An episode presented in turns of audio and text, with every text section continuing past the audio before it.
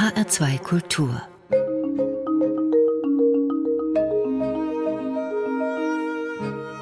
Doppelkopf Heute am Tisch mit Nora Gomringer, Lyrikerin, Vortragskünstlerin und Leiterin vom Internationalen Künstlerhaus Villa Concordia Bamberg. Gastgeberin ist Susanne Pütz. Drei kurze Umschreibungen ihrer Person habe ich eben genannt, aber man kann diese Reihe noch viel weiter fortsetzen mit Poetry Slammerin, Aktivistin, Jazzsängerin, Journalistin, Publizistin, Feministin, bekennender Katholikin und Kulturvermittlerin. Darüber werden wir in der nächsten Stunde sprechen. Doch zu Beginn, Nora Gomringer, wenn ich Musiker im Doppelkopf zu Gast habe, dann hören wir am Anfang auch ja, ihre Musik. Sie schreiben Gedichte und eines davon haben Sie uns mitgebracht. Was haben Sie denn für uns dabei? Dabei habe ich das Gedicht zur Karies aus dem Band Morbus, mittlerweile enthalten der Trilogie Monster Morbus Moden. Und äh, so geht's. Eingedenk der heiligen Apollonia, heute war ich beim Zahnarzt. Und ich war sperrangelweit.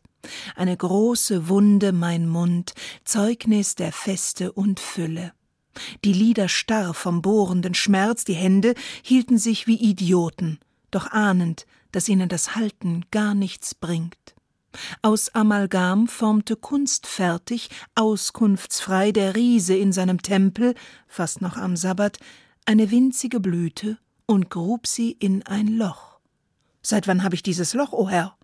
Was bedeutet es, ein Loch mit sich herumzuführen? Einen Nichtort, ein Paradies verinnerlicht? Fast wollte ich rufen, dieses Loch, so scheint mir's, das bin ich. Nehmen Sie's nicht aus dieser Welt. Da war ich längst floriert, fluoridiert, verschlossen. Ein Mädchen vor seiner Zeit. So poetisch kann ein Zahnarztbesuch gelingen.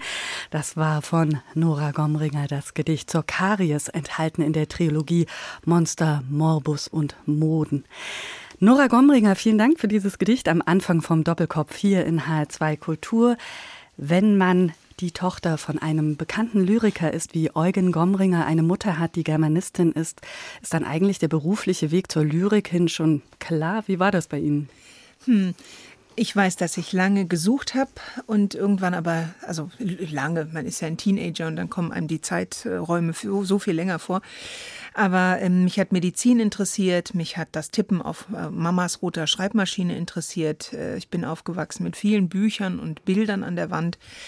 Auf den Bildern war meistens nichts drauf. Es waren monochrome Farbflächen, vielleicht hier und da eine Diagonale, also sehr viel konstruktiv konkrete Kunst. Und mit diesem ganzen Input habe ich dann irgendwann gemerkt, Töpfern ist es nicht, es wird wohl das Schreiben. Und äh, habe mich, und das war ein schwieriger Schritt, meiner Mutter erstmal anvertraut und gesagt, ich würde gerne schreiben. Und die war dann ganz positiv und fröhlich und hat gesagt, ja, das finde ich nicht fremd, weil schließlich äh, haben wir dich auch irgendwie so da hineingebracht in diese Welt. Aber ähm, ja, frag doch mal den Papa, was er davon hält. Und dann habe ich mich dem quasi offenbart. Und der war aber eigentlich von Anfang an sehr freundlich. Ich habe im Ganzen sieben Brüder. Alle Brüder sind äh, so von dieser Art der Kunst ein bisschen ferner. Von daher war das Feld unbeackert. Und Sie durften es beackern? Ich durfte. Und mein Vater ist insofern auch ein freundlicher Zugetaner. Mhm.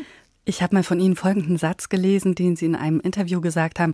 Schreiben war der Soundtrack Ihrer Kindheit, wenn Ihr Vater mit zwei Fingern auf der Schreibmaschine getippt hat. Inwieweit begleitet Sie denn dieser Sound vielleicht noch heute? dieser Sound nicht mehr so, denn ich wohne ja auch nicht mehr bei den Eltern, aber ähm, dass jemand sein, also seine Arbeit ähm, im Schreiben hat und damit auch den Tag komplett durch das Schreiben strukturiert lebt, das, das kenne ich, das kenne ich sehr wohl. Eben auch von meiner Mutter, die ja im Moment immer noch die Vorträge dann auch tippt oder selbst Vorträge schreibt und konzipiert und äh, viele hält. Also insofern Schreiben ist, ist in dieser kleinen Kernfamilie. Wer hat Sie denn von Ihren Eltern in Berührung mit Literatur gebracht, mit Vorlesen und all dem, was damit zusammenhängt? Das ist schön, dass Sie sagen, dass es auch vom Vorlesen kommt. So empfinde ich das. Also meine erste Lektüreerfahrung war eben wirklich das Vorgelesen bekommen und das Buch in der Hand halten zum Beispiel. Das gehört auch ganz wesentlich zur persönlichen Lektüre, Biografie sozusagen. Bei mir war das meine schöne Mama, die mit Schaum bedeckt abends im, im Vollbad lag und äh, ein Buch in der einen Hand und ein, eine Zigarette mit Spitze in der anderen und mir dann vorlas, während sie schön rauchte und ich vor der Wanne saß. Ich kann mich nicht an einen Moment erinnern, an dem ich jemals gebadet wurde, aber vorgelesen habe ich bekommen. Viel Heine, viel Rückert, viel Bechsteinsche Märchen, viel Grimmsche Märchen, ja. War das dann auch so der Moment, wo man spürt, aha, Sprache hat einen bestimmten Rhythmus, ein bestimmtes Feeling, das ist was, was mich wiegt vielleicht auch?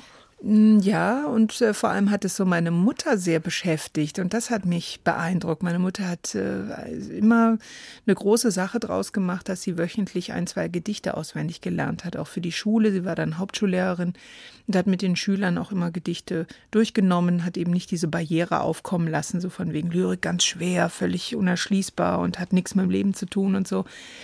Auf einmal hat sie nämlich viel mit dem Leben zu tun, wenn man ähm, sie pfeifen, singen, vortragen kann. Und sich auch vielleicht darin wiederfindet. Wann haben Sie denn eigentlich angefangen, sich übers Schreiben auszudrücken? Gab es da so einen Moment, an den Sie sich erinnern können? Ich weiß, mein erstes Gedicht, das war in der vierten Klasse, Freistunde, ganz klassisch. Und der Lehrer sagt, schaut doch mal raus, überlegt mal, was ihr da seht und schreibt ein Gedicht. Und so ein, ein Viertklässler ist ja zehn Jahre alt und ich sah die schwarze Tann.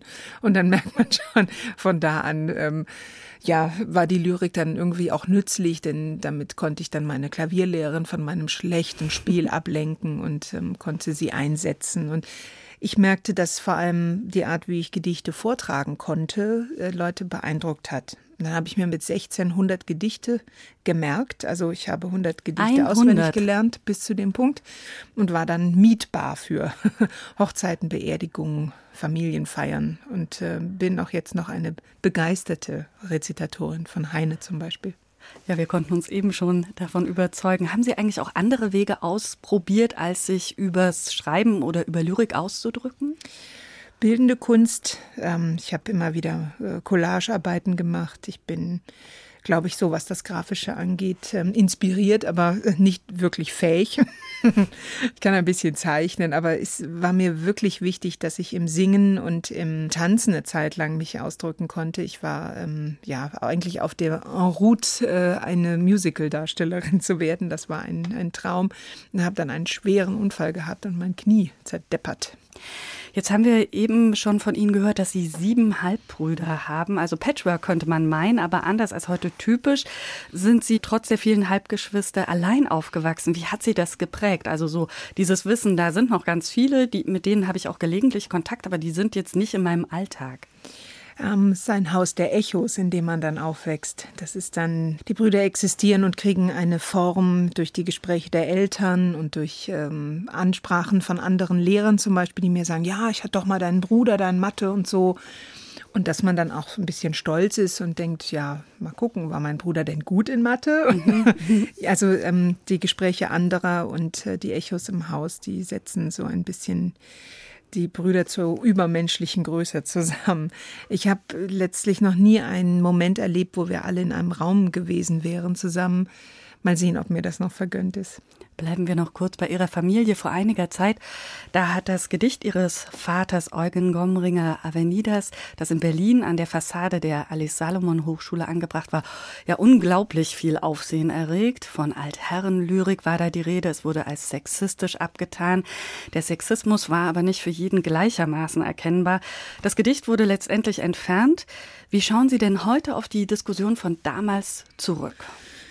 Ja, das war verheerend und schmähend und äh, jeder, der mir dann sagt, ja, aber dann kann man doch mal endlich ein Gedicht in Deutschland hervorheben und jeder kennt jetzt den Dichter Eugen Gomringer in einem schrecklichen Zusammenhang, möchte ich dann sagen. Und ähm, das war wirklich eine Schmähung. Ich bin davon müde noch und es hat mich auch einige Freundschaften gekostet und ich glaube auch, dass viele deutsche Autoren sich dann nicht vorbildhaft äh, präsentiert haben in der Verteidigung oder auch im Angriff eben dieses Gedichtes. Das war beides ähm, traurig. Was hat denn dieser Streit gebracht, diese Diskussion? Hat er uns ein Stück nach vorne gebracht? Nein, eher ein Zweit, glaube ich, und weit entfernt von der Wahrnehmung, dass ähm, ein Text im öffentlichen Raum eben auch unter Kunst im öffentlichen Raum fällt und äh, man diese Diskussion hätte führen müssen und nicht eine, die den Dichter äh, für immer mit diesem Prädikat, diesem Schrecklichen des Sexisten zusammenbringt. Nora Gomringer ist heute zu Gast im Doppelkopf in H2 Kultur und wir sprechen gleich weiter, aber wir hören erstmal Musik und die stammt von der legendären Hildegard Knef. Nora Gomringer, warum genau das Lied von Hildegard Knef, das wir gleich hören werden? Ich habe die Knef als Sängerin spät entdeckt, aber auch die im Hinweis durch meine kluge Mama, die gesagt hat, also ich hatte früher alle Platten von der, hör dir die mal an. Und dann in einem Antiquariat bin ich über einen kleinen Gedichtband von ihr gestoßen und war also wirklich auf, auf diesen Gedichtband gestoßen und war begeistert. Ich habe gedacht, so, so eine klare, feine Sprache mit Humor und genau das, was mir in der Lyrik derzeit auch immer wieder fehlt. Ich war hingerissen und ähm, das äh, spezielle Lied, das Sie jetzt hören, das äh, ist eigentlich ein biografisches Gedicht und ähm, Gedichte mit völlig unversteckter Biografie dahinter, die sind einfach, ja, die sind ein Gewinn.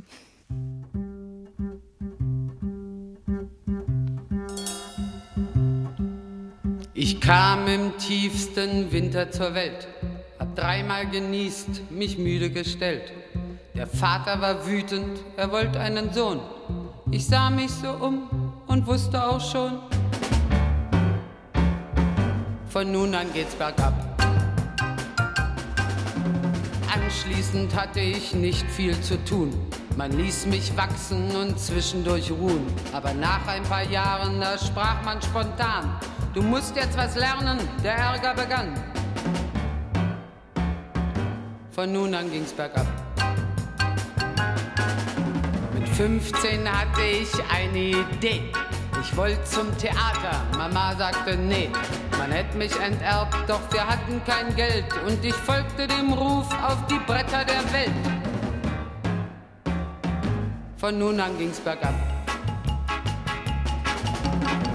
Alle fanden, ich hätte Talent und gaben mir Rollen, die das Programm nicht mal nennt. Doch der Star wurde krank, das war mir genehm und dann hat mich einer vom Film gesehen.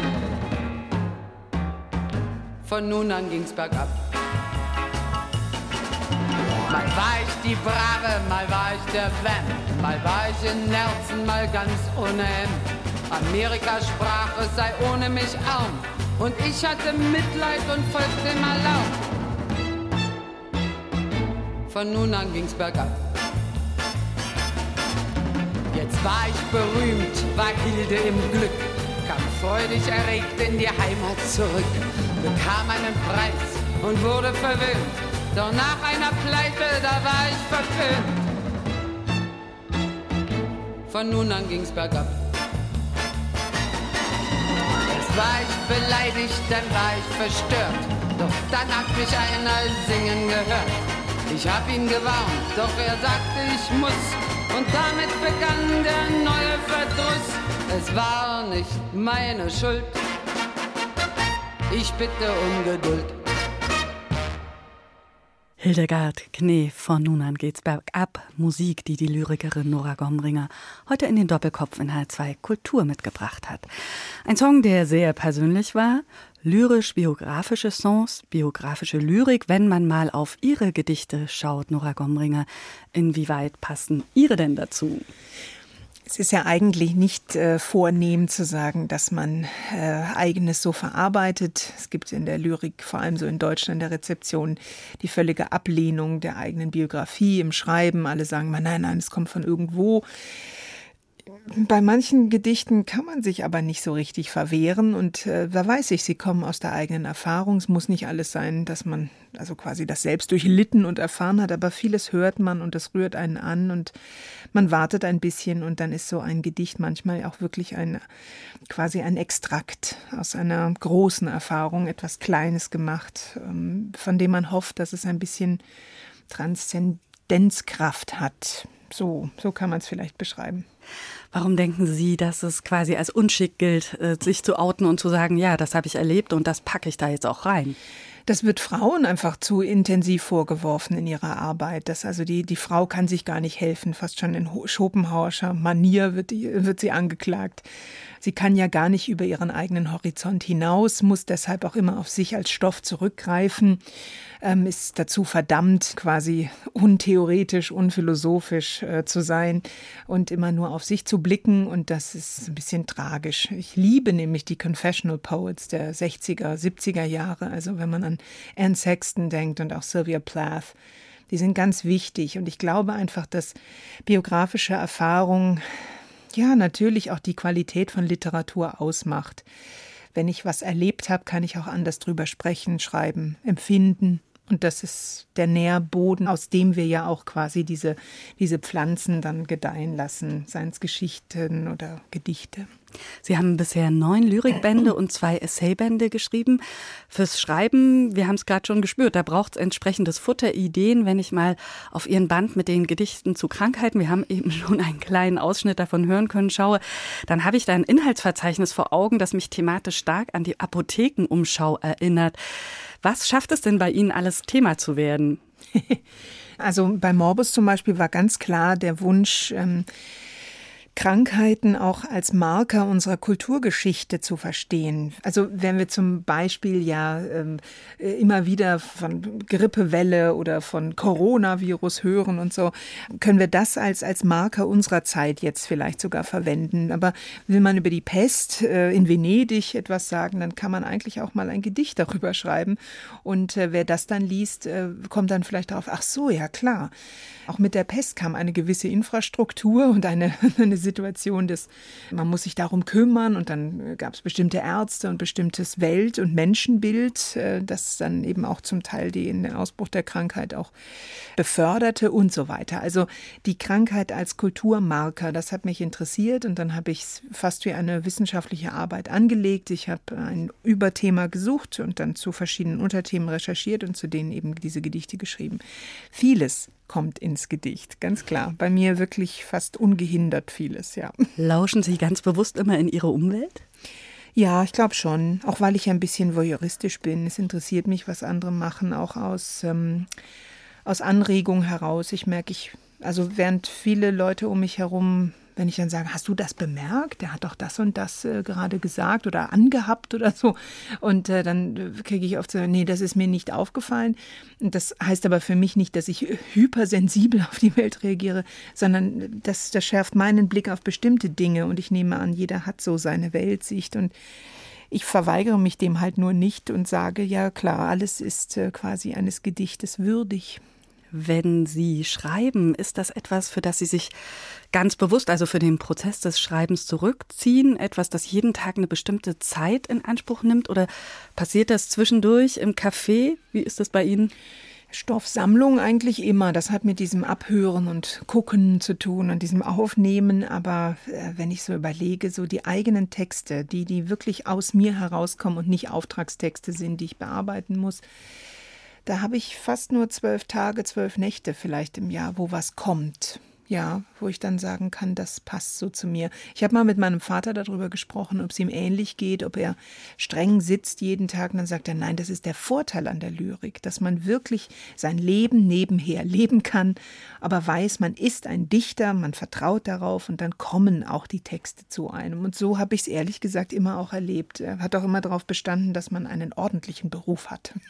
Das heißt, dann kommt auch die Zeit für die Lyrik, die man sich nehmen kann? Mm, die Zeit, die Zeit ist ein Problem, ist ganz klar. Aber ich bin ein sehr durchstrukturierter Mensch und habe mir früh gesagt, manche Dinge werde ich einfach nie schaffen. Ich bin zum Beispiel nicht besonders ordentlich und lasse dann auch vieles liegen und bin dann aber zum Glück ja so weit, dass ich ganz klar sage, ich habe zum Beispiel eine wunderbare Putzfrau, weil viele Dinge kann ich nicht auffangen, also gebe ich die auch schon gleich ab. Jetzt sind Sie zweifelsfrei eine Frau, die sich im Literaturbetrieb behauptet. Werden Frauen dort eigentlich anders wahrgenommen als Männer? Sie haben es vorhin schon mal kurz anklingen lassen. Und in dem Zusammenhang wollte ich aber noch mal fragen, Frauen, die dichten, jetzt nicht Frauen, die Prosa schreiben, sondern die Lyrik schreiben.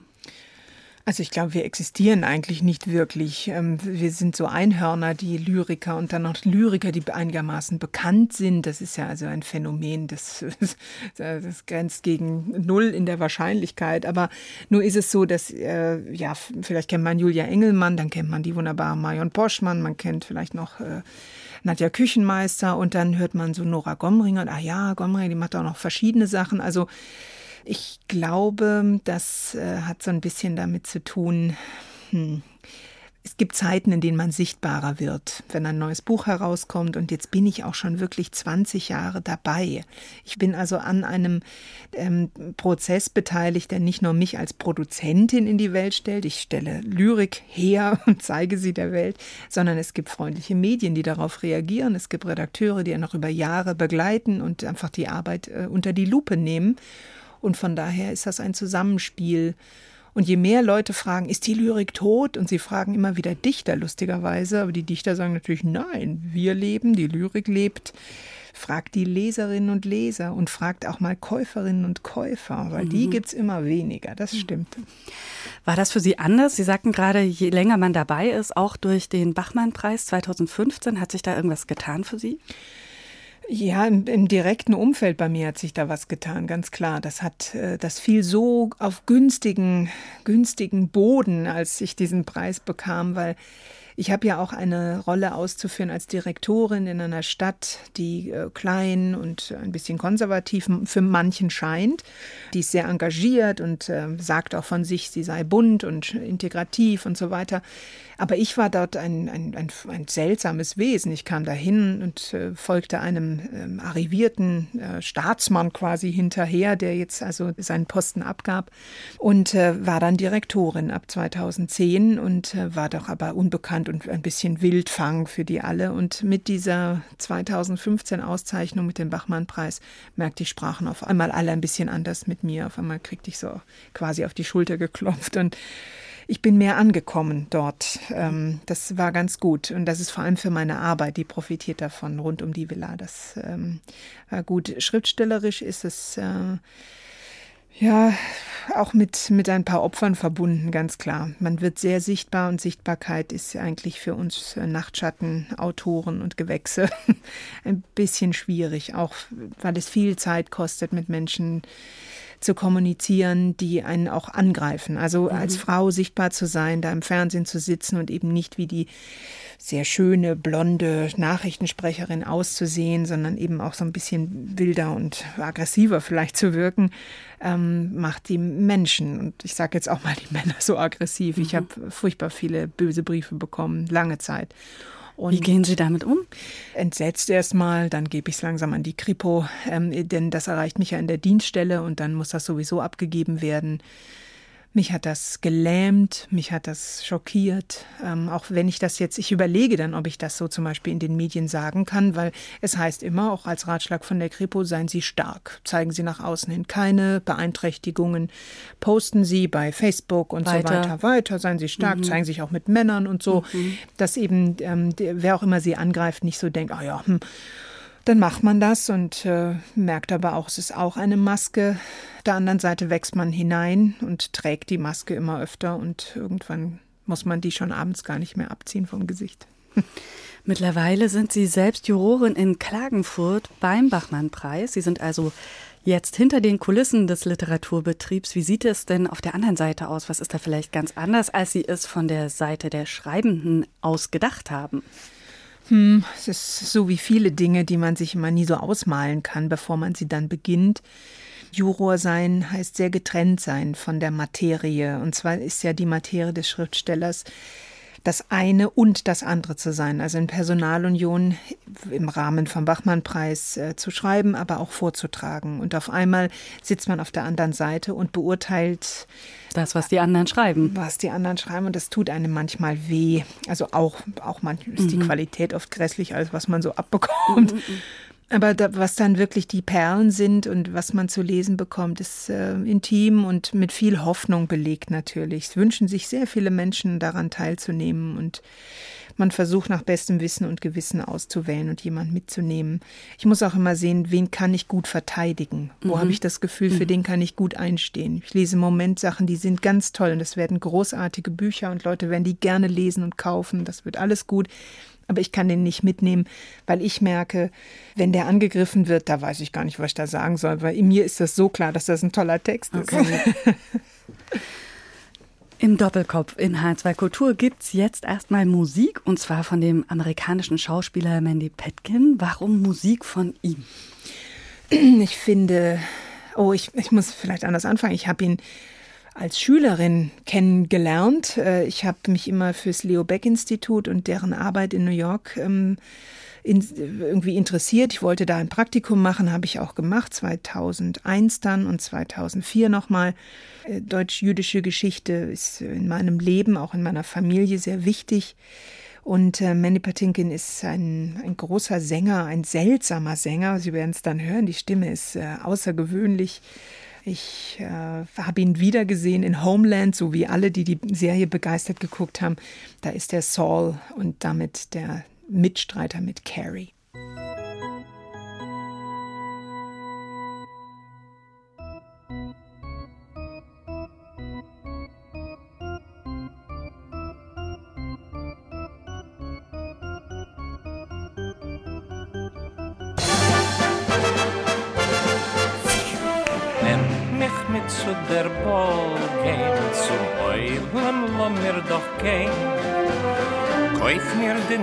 Nisslichen Cracker Jack, will ich kein Mul von dort nicht weg. Jetzt sag Mut, Mut, Mut, die Ballspieler, es passt nicht, als man verspielt. Weil sie sehen, zwei, drei Steigs Neues bei der Baseballspiel.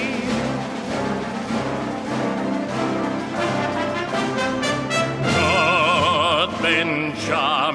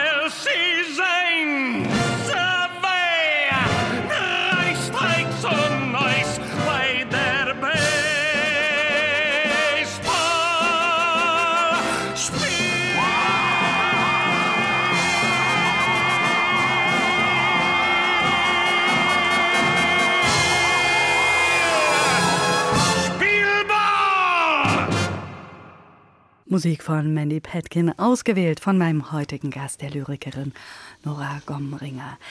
Nora Gomringer, in dieser Zeit Musik aus Amerika. Warum genau Musik aus Amerika? Ja, es ist natürlich auch ein absolut amerikanisches ähm, Anthem. ähm, ich bin Amerikanistin, ich habe also amerikanische Literatur und Sprachwissenschaft studiert ähm, habe mich viele Jahre in den USA ein bisschen herumgetrieben, war jetzt Gastprofessorin in Oberlin College und Conservatory für drei Monate. Ähm, die USA sind mir sehr wichtig und dass sie gerade Geisel gehalten werden von einem, der sie alle irgendwie, keine Ahnung, vernebelt, ist äh, ein, ein großer Schmerz, denn Sie stehen immer noch für die große Demokratie im Westen und ähm, es ist sehr schwierig, Werbung zu machen für die USA, ja, weil sie eben gerade von einem ja, Tyrannen geführt werden. Sie waren nicht nur in den USA unterwegs, sondern auch in Japan und in Russland. Welche Rolle spielt es denn eigentlich für Sie, unterwegs zu sein? Sie sind ja auch viel in Deutschland unterwegs. Ja, also die wunderbare amerikanische Autorin Dorothy Parker hat gesagt, dass sie nicht gerne schreibt, aber gerne sagt, dass sie geschrieben hat. Also wenn mhm. der Akt vorbei ist. Und so ist es mit dem Reisen bei mir auch. Ich reise selbst, ich lege keinen Wert darauf, ständig zu reisen, aber an anderen Orten sein ist was Feines. Ist immer gut für den Orientierungssinn, man schnuppert neue Luft, man ähm, beobachtet neu, wird auch anders gesehen. Also in Japan zum Beispiel auch zu realisieren, dass man ein wirklicher Fremdkörper ist und dann eben auch äh, rassistisch fast ausgegrenzt wird bei bestimmten Dingen. Ähm, auch, ähm, ja, ich war mit meinem Schlagzeugkollegen, ähm, mit äh, Philipp Scholz in Kenia, da auch ein, ein ganz roher Umgang mit uns. Ähm, auch, auch als Frau bin ich geschubst worden und so von der Straße weg, so, geh weg, weiße Frau.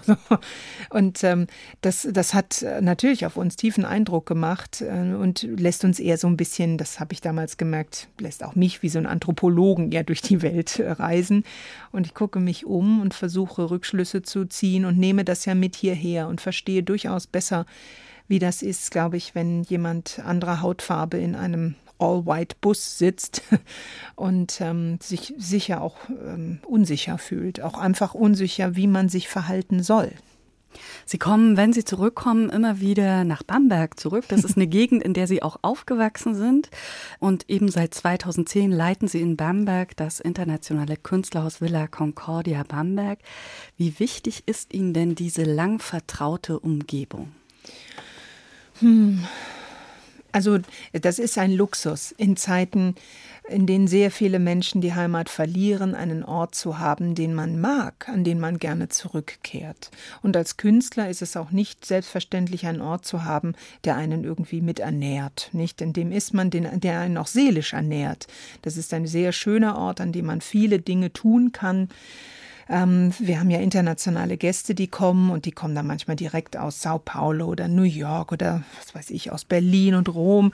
Und die finden sich auf einmal in Bamberg und haben eher das Gefühl, es ist so klein und merken dann nach einer Zeit, ein kleiner Ort hm, setzt mehr Vehemenz hinter alle Aktionen, die man so treibt.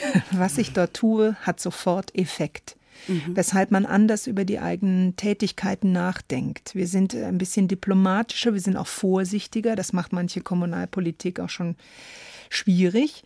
Aber für uns als Künstler ist das, glaube ich, ich spreche jetzt so für mich, die ich da lebe, plus eben die Stipendiatinnen und Stipendiaten, die da in dem Haus leben, das ich betreue, wenn die da so explorieren, was man in Bamberg machen kann, dann äh, stellen die fest, dass das auch ähm, fast eine Art Privileg sein kann, an so einem Ort mal eine Weile verbringen zu dürfen. Nora Gomringer ist heute zu Gast im Doppelkopf in HR2 Kultur. Sie leitet das internationale Künstlerhaus Villa Concordia in Bamberg. Für Sie als Künstlerin, wie ist das denn, wenn man an einem Ort verschiedene Künste und Künstler zusammenbringen kann? Mm, eine Freude und große Herausforderung, weil ähm, die Gäste begegnen uns ja, also meinem Büro und mir, sprich den wunderbaren Mitarbeiterinnen und Mitarbeitern, die ich habe, nicht nur als eben Künstler, sondern ganz klar als Menschen. Die kommen mit Familien zum Teil, da gibt es Sorgen, da gibt es große Freuden, Herausforderungen, die unsere Gäste erleben, während sie ein Jahr bei uns verbringen selbst so eine Plattform bieten zu dürfen und von der Künstlerin quasi der Geförderten zur Förderin äh, werden zu können, das ist äh, sehr selten und ich nehme das als, als Freude wahr.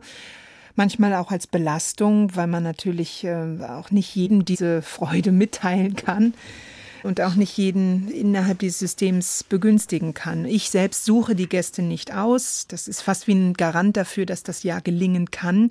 Weil wenn ich immer nur meine Freunde in der Bude hätte, das mhm. wäre ganz schlecht. Mhm. Wir halten auch gut Abstand. Also mein Büro ist wirklich ein Büro. Wir sind eine Dienststelle.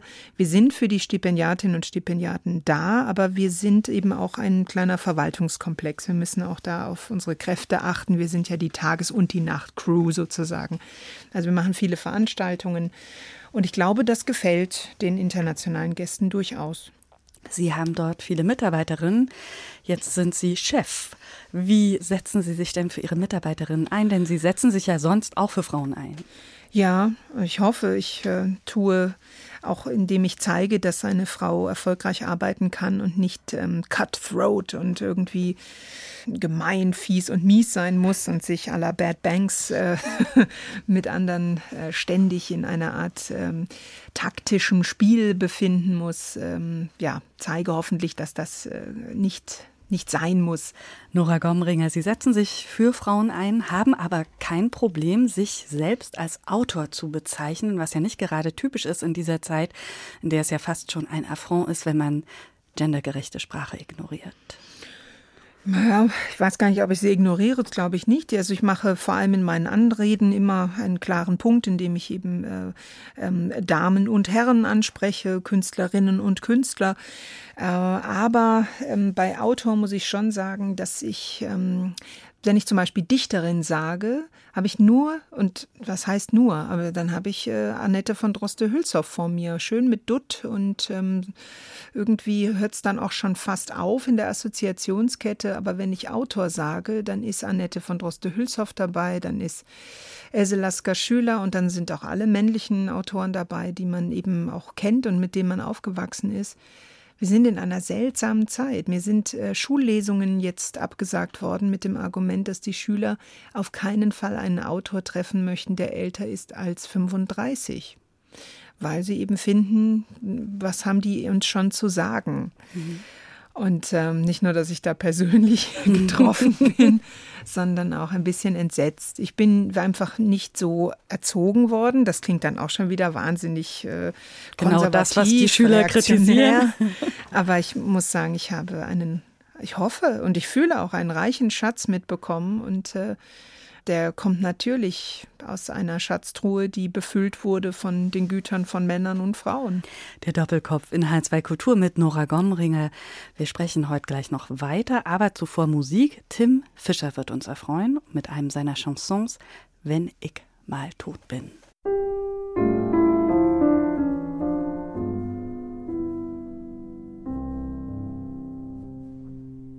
Wenn ich mal tot bin und im weißen Seidenkleid in meinem Sarge liege mit Bescheidenheit.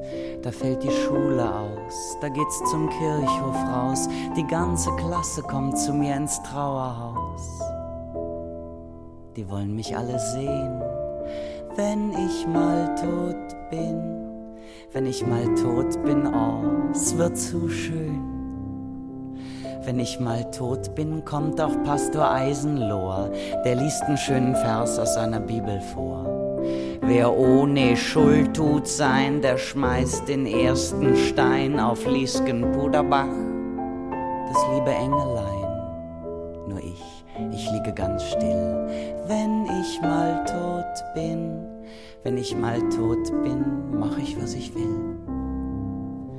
Wenn ich mal tot bin, zünden sie goldene Lichter an, die stellen sie rechts und links an mich ganz dicht heran.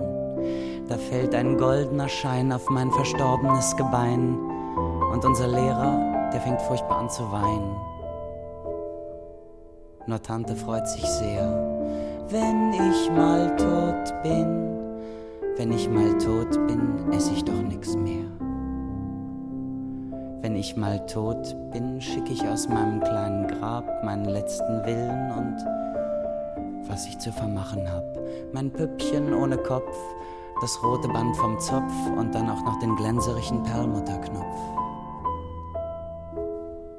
Den will ich Truden schenken, wenn ich mal tot bin.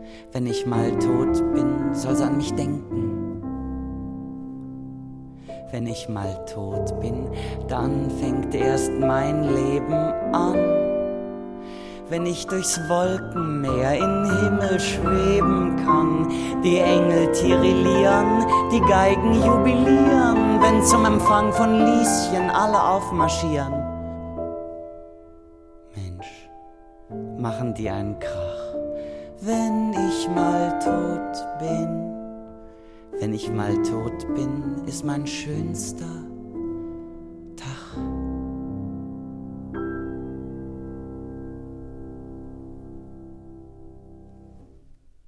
Tim Fischer war das hier bei uns im Doppelkopf in H2 Kultur und diesen Chanson hat Nora Gomringer mitgebracht. Warum dieses Lied? Es ist wunderbar, ja. ja, Friedrich Holländer und Cole Porter sind so die zwei Chansonschreiber, die es mir angetan haben, aber das kommt sicher von meiner Mutter. Meine Mutter hat mich eigentlich mit äh, genau diesen Liedern und diesem Sinn von der feinen Ironie, auch manchmal der Platten, äh, dem Plattenhumor ähm, aufgezogen. Wenn ich Liebeskummer hatte, hat sie mir Dorothy Parker in die Hand gedrückt und hat gesagt, heil dich selbst. ähm, ja, diese Art der, der Medikamentierung mit, äh, mit und durch Literatur und äh, Kultur, das ist was äh, ganz Gängiges gewesen bei uns und ähm, das ist halt was, was hängen geblieben ist. Das habe ich als ganz junges Mädchen schon gehört und gedacht, wow, ist das lustig. Und irgendwie entspricht das mir auch, weil wenn man so 13, 14, 15 ist, hat man ja öfter mal so die Welt ohne mich Fantasien und ob überhaupt alle, ne, wer, wer steht dann am Grab? ähm, wer, wird, äh, wer wird weinen und wird mein Lehrer weinen und so, was weiß ich, alle möglichen komischen Dinge. Wer wird dann wissen, dass sie mich vermissen? genau, ja. natürlich. Und es ist auch so schön, dass man jetzt merkt, ähm, es gibt natürlich auch Filme zu diesem Thema. Das, das, äh, dann, dann realisiert man, ach so, man hat gar nicht nur selbst immer so allein diese Gedanken gehabt. Aha, das ist ein großer Adoleszenz-Wahrnehmungsprozess oder in dem man so hineinkommt, äh, wenn man eben älter wird dass man realisiert, ach so, so einzigartig. ja, und an diesem Lied kann man es ganz gut ausmachen, ja. Tod gehört auch zu einem Thema, mit dem der Glaube verbunden ist. Sie sind bekennende Katholikin, Sie sind aber auch Feministin, bewusst katholisch. Wie werden Sie denn damit von außen wahrgenommen?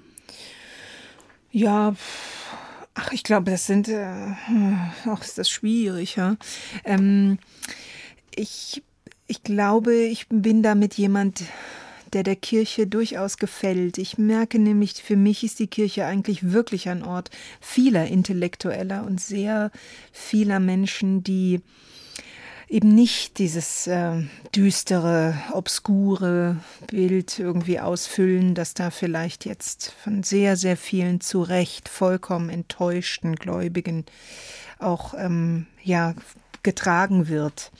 Aber ich habe die Kirche auch aus einer anderen Ecke kennengelernt, wo sie frei ist, wo sie stark ist, wo sie Gemeinschaft bietet, Trost spendet, wo ähm, intellektuelle Leute einfach auch glänzend hervortreten und man fühlt, ja, damit möchte ich verbunden sein, mit diesem Licht. Das ist spannend und ähm, ja, von daher, ich glaube, ähm, die Kirche findet mich irgendwie auch halbwegs interessant. Also ich durfte mich immer ähm, wieder in letzter Zeit in eben auch diesem Kontext finden. Ich war Gast der Deutschen Bischofskonferenz letztes Jahr mit verschiedenen Autoren. Ich bin jetzt das letzte in die Synode einberufene Mitglied. Jetzt sind es dann 250 Mitglieder und das ist eine sehr spannende, noch fast ein bisschen unheimliche Sache. Das hat jetzt zum ersten Mal begonnen.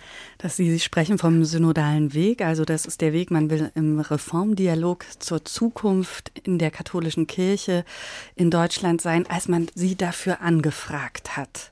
Wie war denn da Ihre erste Reaktion? Ja, das war ein Privatanruf von der Staatsministerin für Kultur. Professor Dr. Grütters hat in aller Staatsmacht angerufen und gesagt, Frau Gomringer, sind Sie katholisch? Habe ich gesagt, ja, bin ich. Hat sie gesagt, ähm, es wäre mir eine Freude, würden Sie sich äh, bereit erklären und äh, ich dürfte Sie entsenden. Und äh, da eben äh, der Synode so anschließen. Und äh, dann habe ich verstanden, als ich da hinkam, dass ich wohl auf eine Art Wildcard da hineingebracht wurde. Mich ehrt es. Ich bin aber zuerst mal noch völlig beobachtend. Das muss man auch erst verstehen, dass es ähm, so weit gelungen ist, diese 250 äh, Mitglieder der Synode alphabetisch zu setzen in diesem Raum, was dann ein, also wirklich dazu einfach alphabetisch prädestiniert, neben äh, einem bestimmten Bischof zu sein oder also mit, mit sowohl Fachmännern als auch Laien der Kirche ähm, dort im Verbund zu sitzen und sehr offen zu sprechen. Und das muss man erstmal über ja, überreißen, dass das überhaupt geht, dass man hier eben eine Gemeinschaft der Gleichen ist. Sie sitzen, Sie haben es gerade schon erwähnt, mit ganz unterschiedlichen Menschen an einem Tisch. Das ist einmalig bisher in der katholischen Kirche, dass man gemeinsam spricht über Themen wie Sexualmoral, Zölibat, auch die Rolle der Frauen. Diese ersten Diskussionen für Sie haben Sie sich getraut mitzudiskutieren oder ist es noch so ein tastendes Moment? Noch tasten, weil ich wurde ähm, sehr kurzfristig einberufen, sodass ich also die erste Hälfte des ersten Treffens gar nicht mitmachen konnte. Und bei der zweiten ist es äh, also erstmal eine große Verwirrung ähm, und dass es wirklich allen freigestellt ist, äh, zu partizipieren. Das wird einem dann erst bewusst. Man nimmt wahr, wer da alles ist. Man kriegt ein, ein großes, äh, so wie eine Art Buch, ein Booklet, in dem alle aufgeführt sind mit Gesicht und Text und Bild.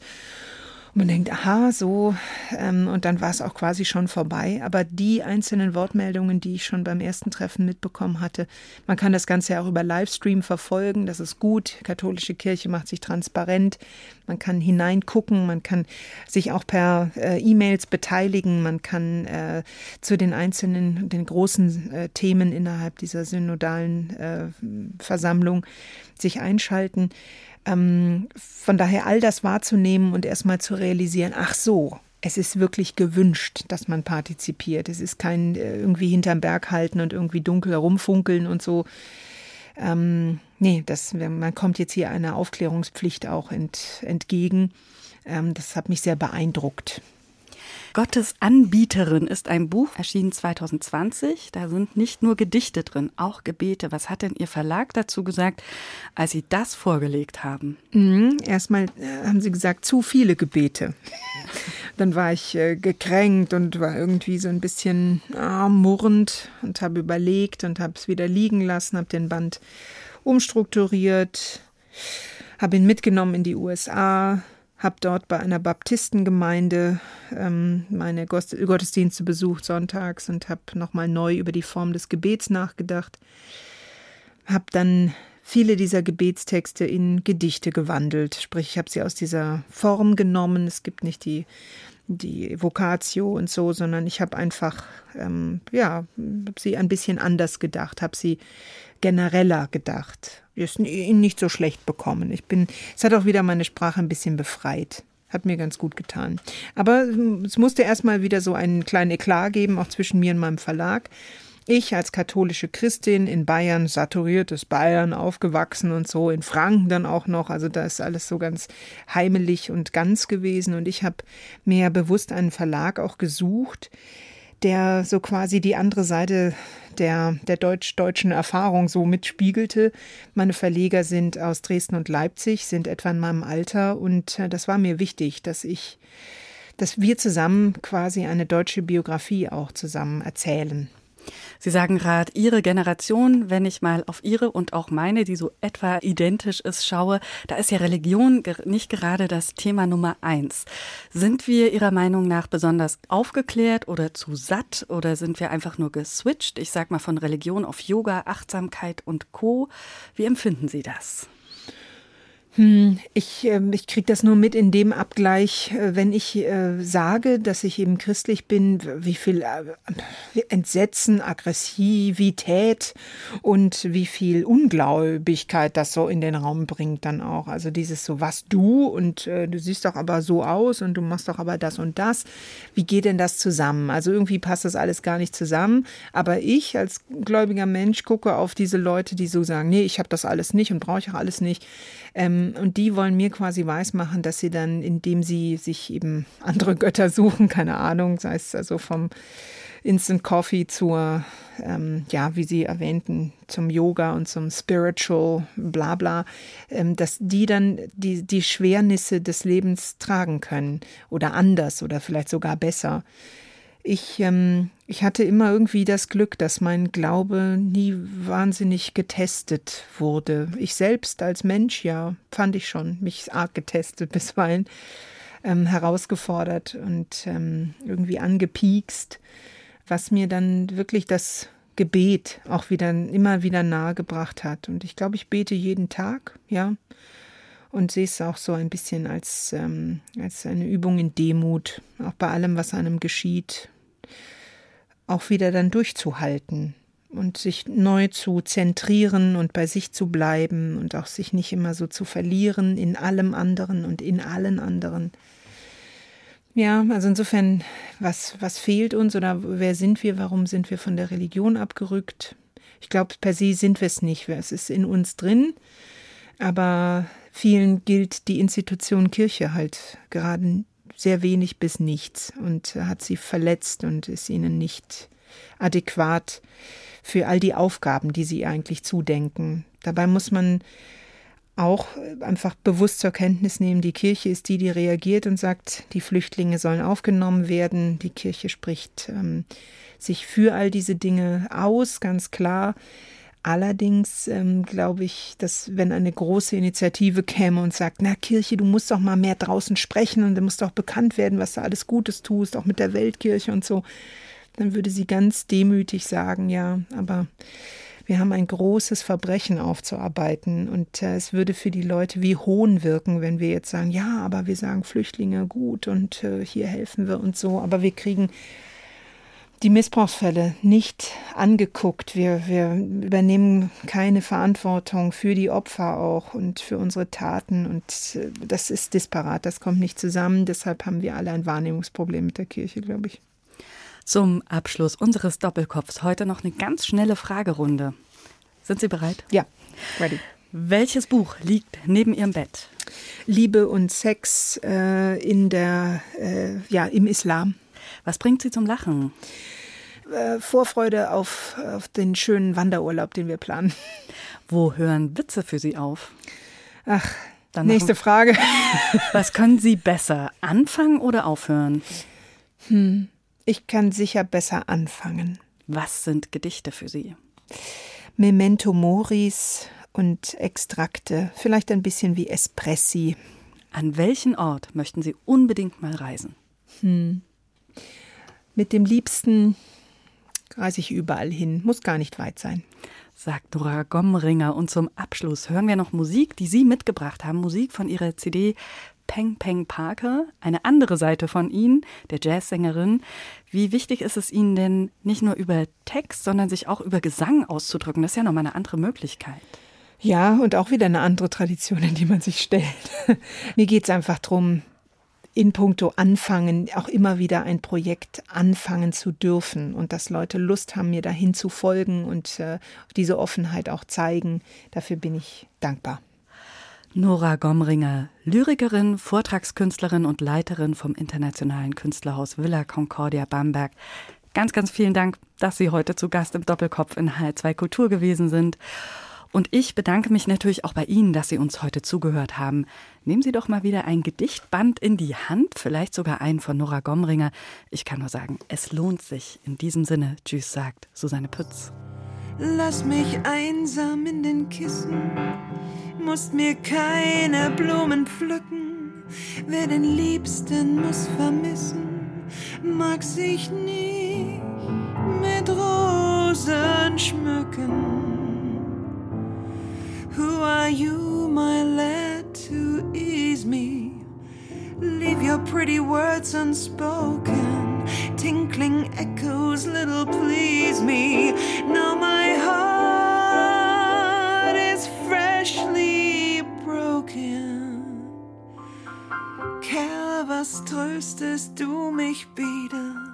Lass die Worte ungesprochen.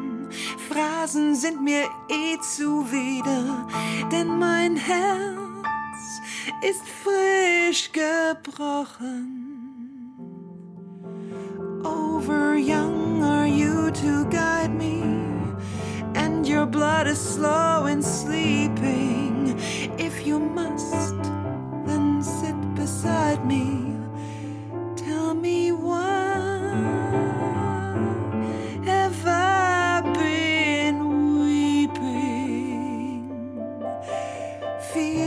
jung bist du und rätst mir.